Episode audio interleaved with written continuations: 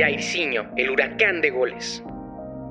Pocos son los futbolistas que logran asistir a una Copa Mundial y son menos los que logran ir y marcar un gol. Pero existe un jugador que logró algo aún más impresionante.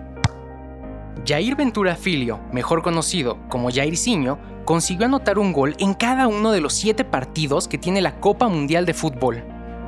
Con el número 7 en la espalda, Jairzinho jugó para la selección de fútbol de Brasil que se llevó a casa la Copa Mundial de México 1970. La verde amarela debutó con victoria frente al conjunto de Checoslovaquia. Jair Ventura anotó dos goles, marcador de 4 por 1 a favor de los sudamericanos. En su segundo juego, Brasil se dio cita en el Estadio Jalisco para competir con el equipo defensor del título mundial, Inglaterra. Aquel encuentro es recordado como uno de los mejores en la historia por la gran técnica de juego que demostraron ambas escuadras.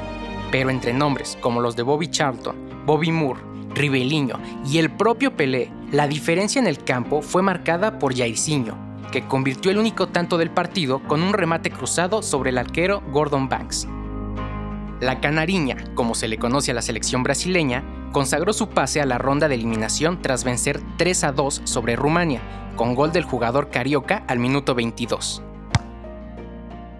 En cuartos de final, el 7 de Brasil le marcó otro tanto a la Perú de Teófilo Cubillas, y después apareció en las semifinales frente a Uruguay, el país que ocasionó el maracanazo dos décadas atrás.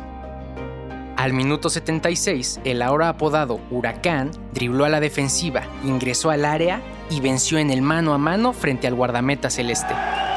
En la final contra Italia, Pelé asistió con un pase de cabeza a Jairzinho, quien superó la marca de Giacinto Facchetti y remató a bocajarro dentro del área para consagrar una de las más grandes hazañas del fútbol, anotar en todos los partidos del Mundial.